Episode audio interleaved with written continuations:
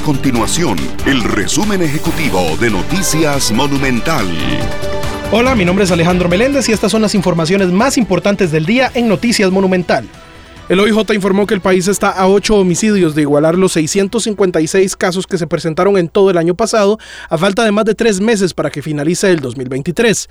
La provincia de San José contabiliza 162 asesinatos, Limón 159 y Punta Arenas 104, es decir, dos de cada tres homicidios este año ocurrieron en alguna de esas tres provincias. Más de 55 mil personas se inscribieron en la prueba de aptitud académica de este año, cuya aplicación iniciará el próximo 30 de septiembre y se extenderá hasta el 14 de octubre. Esto según los datos de la Universidad de Costa Rica y que aplica también para la Universidad Nacional. El Centro de Educación Superior señaló que para este año, de las personas inscritas, un total de 52.225 son estudiantes de primer ingreso y 3.510 son personas universitarias que desean repetir la prueba.